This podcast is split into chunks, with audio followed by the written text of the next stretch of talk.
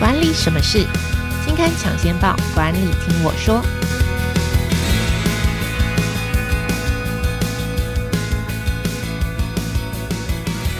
Hello，朋友们，大家好，我是经理人月刊的资深主编邵佩萱，我是佩。欢迎收听经理人 Podcast 管理什么事单元。好，这个单元每个月会跟听众朋友导读当期杂志的封面故事或特别企划，也会邀请编辑团队来分享专题制作背后的故事。那今天要跟大家谈的是启动减碳二零五零倒数计时。这是经理人月刊的封面故事，邀请的是经理人月刊的采访编辑简玉璇，请玉璇来跟大家打个招呼。嗨，听众朋友，大家好，我是玉璇。好，在我们开始跟玉璇聊聊之前呢，我想先跟大家分享几个数字、哦，因为呃，讲到这个启动减碳这件事情，乍一听你可能会觉得好像离你个人工作者很远，但实际上我等一下聊一聊就会发现，其实它跟你的工作是息息相关的。怎么说呢？比方说，二零二七。二零二九、二零三零、二零五零这几个年份，我现在就是要提醒大家，其实离你很近喽。好，这几个数字代表什么意思啊？二零二七年呢，就是金管会已经公布全体的上市贵公司，二零二七年必须完成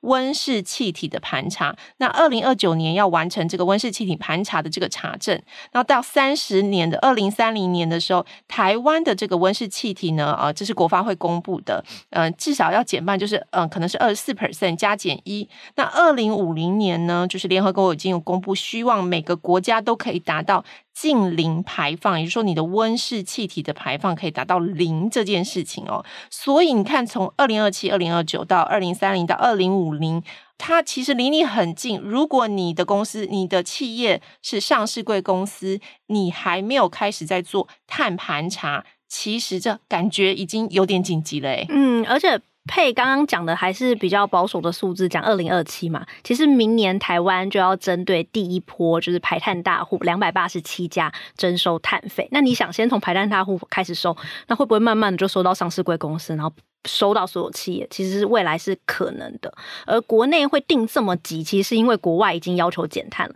像是欧盟，大家有听过欧盟叫 C C Ban，就是 CBAM，就是碳边境调整机制，它也在今年试行。它就要求，就是排碳大户、钢铁、水泥等呃产品呢，你要申报温室气体的排放量。二零二七年呢，欧盟会明定这些产品应该要有的含碳量。那如果你超标呢，很抱歉，你就要购买凭证，就是等于说你要缴碳费啦。嗯，那大家可能会觉得说，二零二七还好吧，我到时候再来盘查就好。哎，大家以为减碳是按一个钮就就可以盘查完吗？我还有三年的时间可以做这件事，我现在来慢慢计划一下好了。但实际上不是这样嘛？对，因为我这次采访一个专家，他是在做那个减碳呃温室气体盘查的查证查证的公司，他就说哦，至少要排六个月哦。那如果你公司呢，你要自己做盘查，呃。盘查的话，保守估计呢，第一次做应该要六到八个月。好，六到八个月你自己盘查完、收集完资料，好，你还要再找第三方去帮你做确认，至少要一年呢。这样听起来，听起来要一年。所以如果你是哦，明年规定才来，你今年才做，真的是现在感觉已经有点来不及了。对，真的是来不及。我觉得那个比喻好，就是有点像是你如果上市贵公司，你要来查证你公司揭露你的财报。呃，光是呃你自己揭露就算了，我好了，我把这个资料全部都收集收集，然后我来揭露，没有人家也要，人家也要查证你揭露的是不是正确。光是去这个查证机构排队就已经要花半年的时间，那更遑论如果你是从零开始，就是说我以前都没有做这个碳的这个检视，我排放量的这个习惯，我要从零开始，每一件事情到底我多制造多少碳，这这件事我都不晓得。OK，那。其实你会经历一段非常痛苦的时期，嗯，所以现在很多企业全部都提早做，因为我第一次做要一年嘛，那我第二次做可能可以缩到半年，那第三次才可以慢慢的把那个时间缩短，而且通常都是我今年做好找你来确认说哦，我盘查 OK，马上预约明年的时间，嗯嗯，是这么的急哦，而且从环境面来看也是很急，我觉得我有看到书里面有个比喻，就是假设呢，现在不是大家说我们要在二零五零年前要把全球的温度控制在一点五度是最好，嗯、那二度一定必要。那假设呢，升温一点五度呢，可以容纳的碳排放量是一个水桶的水量。我们现在已经填多少了？贝轩，你知道吗？半半桶，两桶，九十三 percent，只剩下七 percent 可以盘。就知道说，从环境面、立法面，还有冲击企业的营运面来看，减碳这件事情，哎，这个一点五、二点五是说，嗯，平均升温我不能超过一点五或者二度这样子吗？对对对，哦，OK。可以了解，好，反正就是不管是从法规面来说，它已经迫在眉睫了。那或者是说，你从比较环境保护的角度来看，其实它是一个比较严肃的议题，而且是你不得不赶快需要去看的这个，就是去实际上有作为的这个议题。那我想这个重要性刚刚稍微提到了一点，但是我觉得企业端哦最容易遇到的困扰是，好了好了，我知道很重要，OK，好。但是我要从哪里下手去盘查？我从上游的原料到采购，一直到产品的产出到服务的提供，我怎么知道我的一个产品或是提供服务的过程排了多少碳？这个是有计算的方式，或是有什么样子的方式可以提供我去检视的吗？嗯，其实你在第一次在做温室气体盘查，我只是盘查我的公司内的排碳量，这叫组织型的温室气体盘查。那建议还是找顾问或者公司内部有执行过的员工来协助比较好。比方说啦。我要盘查，我看到有一张单据，好，我现在是一个盘查的小尖兵。二零二二年三月五号，加油两百块，这张单据我要去算它的碳排放量，你就要去回推去年三月五号的当天的油价，然后换算成公升数，然后再去推算说这些公升呢会排放几种温室气体，然后呢各种温室气体呢对温室效应的影响程度多少，然后排放系数多少，把它乘起来，最后呢乘起来加起来，最后才会得到排放出来的二氧化碳当量。哦，光是一个两百块的加。油钱，它的步骤听起来就蛮多的诶。嗯，对，所以也就是说，盘查它的知识性很高，所以大部分呢，八九成的企业还是会去找一个顾问，然后来协助。OK，所以你想想看，假设我今天只是老板，只是去拜访一个客户，我中间加了两百块的油，两百块的油其实还是算少，我光加油这一件事情，我就要还要去算说，哦，当天如何如何，然后跟里面有几种温室气体，哇，光一个加油，那那个步骤就很多，更何况你的 公司里面是更多更多很多。不同种的服务，所以听起来很复杂。但是刚刚玉璇讲到说啊，如果你第一年是不知道怎么做，那就顾问公司。诶，那我是不是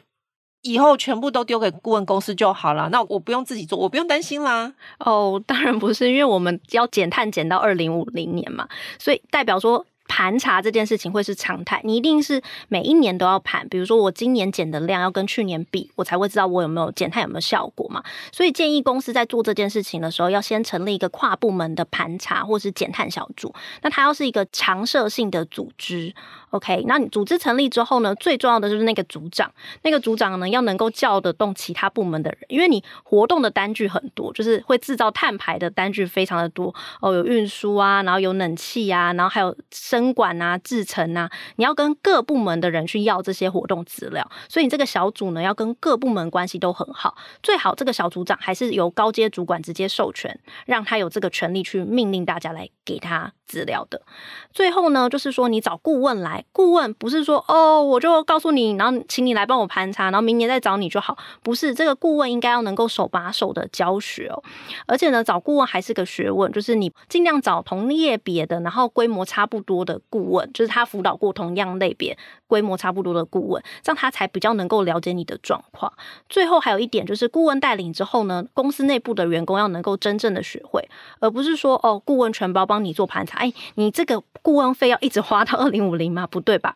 最好的方式就是顾问教完你之后，明年你就可以自己做。OK，所以做碳盘查或是温室气体排放的这个盘查，不是说我资料东西丢给顾问啊，这件事情就万事 OK。其实你内部也要有这个辨识的能力，什么资料是可以提供的资料，什么资料是没有用的，什么样资料你需要提供，这些基本的常识，你的组织内部也需要有，不然他顾问其实他也没办法真的好好的辅导你说我该要怎么帮你做这个碳盘查这件事情。好，那我刚刚讲了，就是大家可能会想说，好，我知道很重要，我知道需要做，那现在做其实已经非常紧迫了。那接下来企业关心的议题就是第一步。我要从哪里开始建？哪一个是我优先我的 priority 的选项？选择做减碳这件事情？嗯。意思是说减碳有哪些步骤，也就是这次专题的架构。我们这次专题呢，把减碳切成七个步骤。那第一个步骤就是我刚才讲的，就是碳盘查。你要先知道你的排放源最大的排放源是哪里，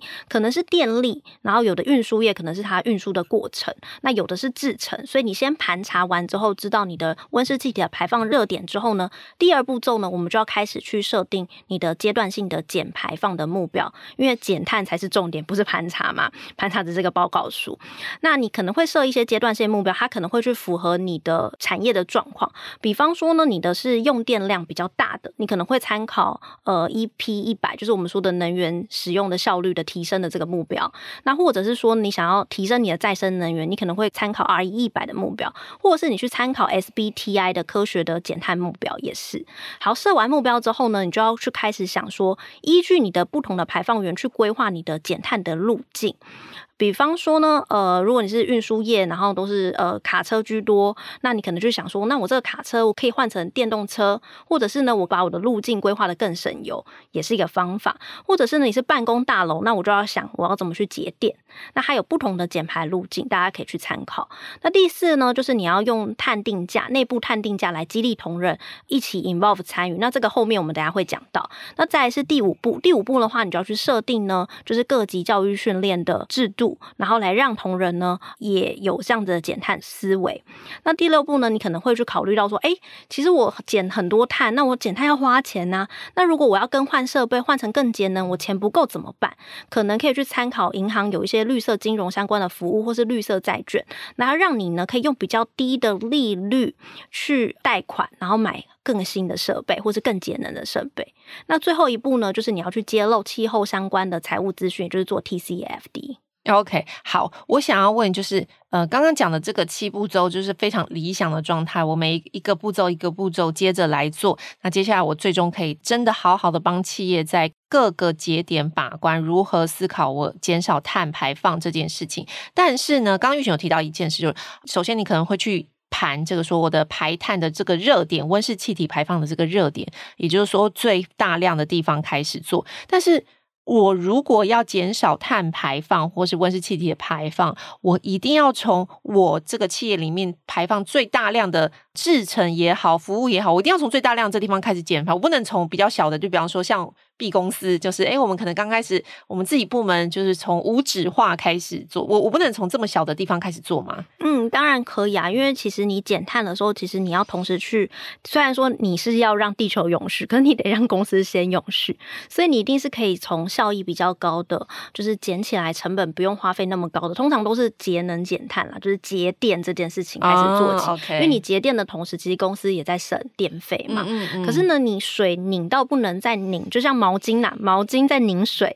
凝到一定的程度，水就滴不出来之后，你就会开始慢慢的从浅水区跨到深水区，你可能就会开始去思考说，哎，我的制成要不要改？那我的产品的原料要不要改？这就会是循序渐进。就是你，你如果从比较小的地方，当然也可以做，但有一天势必你还是要面对到你真正的那一只，就是我们说房间里的那头大象哈，你还是得料理它。你可以先扫扫房间里面的灰尘，但房间里如果有一头大象，你。不管如何，有一天你还是得面对它。OK，好，那接下来就是我刚刚讲这个七步骤。好，我我自个人比较好奇，就是我觉得从组织有这个意识说我要做，但我觉得要推行到下面，其实是很困难的一件事，因为。对于第一线的工作者来说，哎，我这个做的做事的方法跟做事的习惯，我可能就要去思考，我要去改变。所以，如果要动起来，全员动起来，你觉得从上到下，或组织应该要怎么样去推动这件事？嗯，其实有一件事情蛮重要的，就是教育训练。那个教育训练并不是说找个顾问专家，然后来演讲说哦，ESG 很重要，减碳很重要。不对，那个那个教育训练其实要分不同层次，就是你高阶、中阶跟低阶的训练内容应该要不一样。高阶指的就是董事会和 C level 的主管，他们需要学习的是产业的减碳有哪些策略可以实践，并且呢，分配资源去投入。如果你是个人资，然后你想要说服呢上面的主管说哦，也 come on 一起做的话，其实有一个方法就是你可以在那个董监事会上面安排减碳相关的课程，因为尽管会有规定，就是董监事其实每年要有一定的进修时数。这样做就会蛮有效益的。顾问跟我分享，就是有一个公司呢，他就是讲了几年，找了顾问去上了几年的课，董事会呢就突然间觉得说，他们应该要加入国际的减碳倡议，进而呢就能够带动全公司执行。这是高阶的部分，从策略面来看。那中阶的话呢，他就要去了解怎么去落实这些策略，比如说呢，将减碳的目标纳入绩效，或是呢设计奖惩制度。像是台泥他们就在自评表上呢，就设计了一题，就是说，哎，请说明今年呢你做了哪些有益环境的事情。而且这一题呢，十 percent，十 percent，对，在你的绩效考核里面占十 percent，就是你的自评表上面是占十 percent。然后哦，OK，所以就会选出 B 部门最厉害的环保小尖兵、碳排小减碳小尖兵是谁？对，就是他会逼你要去想，就是逼基层的，就中间要设计这样的制度，去逼基层的去想怎么样可以减碳。那另外一个就是我要想要讲的是内部碳定价，像是塑胶包材公司金元富，他们今年就有导入这个内部碳定价，就是他们把各厂区的排放量换算成金额。好，然后呢，两个工厂 PK，假设呢 A 厂它的获利是五百万，但是呢它是高排放量的厂哦，它的碳费呢就要三百万，就是说因为你排碳量高嘛，所以你的碳费就会高，因为是一吨乘以多少钱嘛，那你减下来你的绩效呢，A 厂绩效只有两百万。那相较之下呢，B 厂它获利只有四百万，它比 A 厂低，可它的碳费呢只有一百万。那 B 的绩效呢，就是四百减一百，就是三百万，它就打赢 A 厂了。用这种方式来激励各厂去互相竞争，然后互相节能，这样子。OK，所以听起来，假设我在公司里面要全面开始推动这件事情，在上。呃，比方说中高阶主管，或者是说在董监事会，其实应该要安排类似的课程，然后或者导入某些，诶，呼吁大家说，诶，这件事情很重要，你应该要去制定相关的策略、相关的计划、相关的执行方案。当然，推动到第一线或是再往下铺的话，应该是。把减少碳排的这件事情纳入你的绩效考核里面，这样子你才能够真的促使员工说：“哦，我绩效考核里面有一有一项很重要的，是我今年帮公司减了多少碳，或者这个至少把这个意识放在你的心里面，跟日常工作当中，我觉得这件事是蛮重要的。”好，那接下来我觉得这一期啊，我看到我觉得最棒的地方啊，叫做这一次我们采访了很多家企业案例，然后这些企业呢。对我来说，都是觉得天哪，他们要做减排减碳，实在是有点困难呢。因为它的核心，它的这个事业核心，可能就是一个大家想象会觉得它是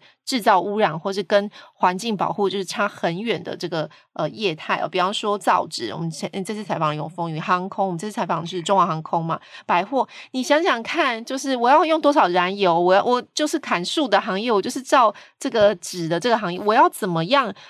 就是减少碳排，我我觉得这个是非常不可思议的地方。嗯，像是刚刚贝轩讲的，这次采访的永丰余、中华航空还有远东搜狗他们其实很早以前就开始做了。那他们现在遇到的减碳的难题，真的就像贝轩说，他们就像是我刚刚讲，就是毛巾吸了水很多碳，对不对？然后已经拧拧拧拧拧碳都拧光了，已经拧不下去了，他们就要在思考更进阶的方法。那我这边举一个例子，就以华航来讲，那我印象深刻，也就是他们说节电节能都做了，所以你现在搭华航的飞机，它已经其实。蛮永续了，某程度已经减一部分的碳了。剩下的话，他们就要去更换机队，把机队换成更节油的。他们已经换了三十架飞机，好，换了机队节油，但是节油它还是燃烧石油，所以他们就要考虑用 SAF，就是我们所谓的固体再生燃料，然后来降低它的碳排放量。可是呢，导入 SAF 最大的困难，第一个就是它量不大，那第二个呢就很贵。你知道 SAF 是一般的石油的几倍吗？大概是。二到三倍不等。哦，那这样一下来就是很多钱。对，所以他们只要一导入，其实消费者一定一定是把这个东西回归到机票上面，会反映你的成本，会反映到你的这个售价上面。好，假设这些都克服了，最大的挑战是，就是台湾的法规并没有规定说这个呃 SAF 是可以用。但台湾的法规也没有规定说是不可以用，就是他们处在一个他们必须要去跟政府沟通争取来使用，可他们还是去做了这件事情。后来呢，他们还跟其他的航空业一起跟政府倡议说要修订相关的法规，然后建置 SAF 的相关设施。其实我个人是蛮佩服的，因为他们是用一个领头羊，然后来带动政府跟其他业者一起去做改变。就是他们把，因为他们减碳走得很前面，他们预料未来我们减碳会遇到困难，所以他们提前的去希望政府修改。法规。哦，我懂了，我懂了，就是意思就是说，比方说前面的节能我已经先做了，然后做做做到后面，航空业最大的问题当然就是燃料的问题，你再怎么减，你都不可能这个要用多少燃料，就是得、嗯、这个是一个很硬的事实摆在前面。所以当法规还没跟上的时候，我发现我节能我减碳减到最后，我还是得面对。那这里有一块可能有比较好的这个。燃料的这个比较环保吧，就是说可以减少碳排的这个燃料，所以我就去争取说，我们要不要来先用用看这个。意思是这样子，没错，就是他们那时候有跟我讲一个比喻，就是二零一七年他们加了十 percent 的 SAF 到他们那个油枪，而且还在荷兰加，因为台湾没有 SAF，就是没有飞机用。他说他眼泪都要掉下来，然后我就觉得哦，真的很感动。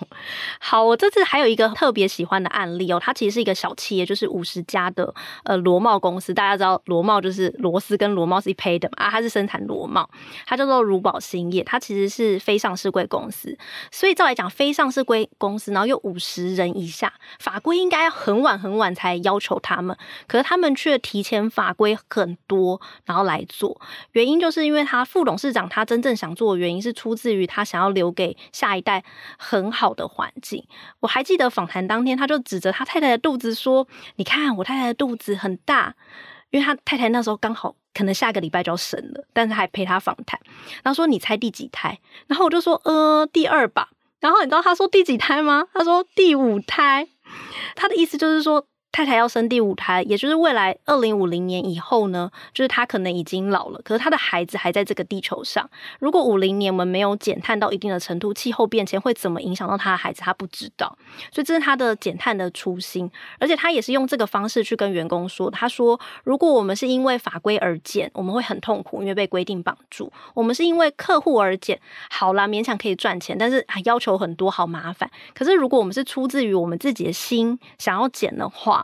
就会觉得做这件事情很有意义。哇，好感人哦！我的妈呀，对。然后后来 公司呢也改提供，因为他们是工厂，其实都会提供便当。他们的工厂的便当就改成蔬食的，重点是超好吃哦。所以你那天采访有吃到，对。然后他就是用这种方式把减碳的思维一点一滴的，就是浇灌给员工。我自己听的是真的蛮感动，而且他他说其实他是二代接班，所以其实小企业没有什么资源，父母也会觉得减碳可能要去沟通啊，要花钱呐，找顾问来做盘查，所以他就决定用时间换金钱的方式。他花了很多时间写补助案，然后拿到钱，然后来做减碳。OK，了解的话，所以感觉这一次采访的企业都有蛮丰富的事迹可以提供给大家参考。好，以上呢就是这一期我们玉璇分享的。启动减碳二零五零倒数计时，如果你的公司还没有开始做的话，现在应该要赶快思考怎么样开始产生行动。如果你是上市贵公司，如果现在都还没有行动，其实有已经有点来不及了啦。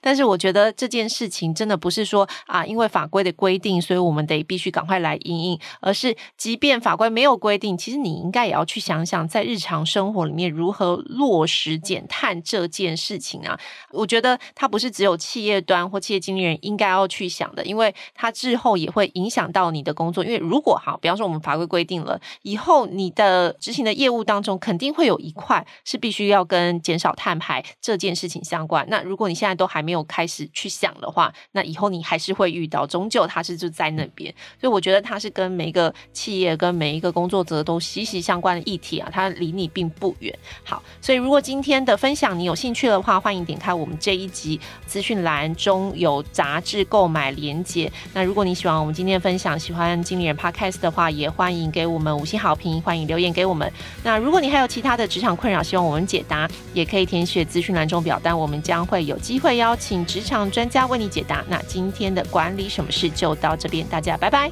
拜拜。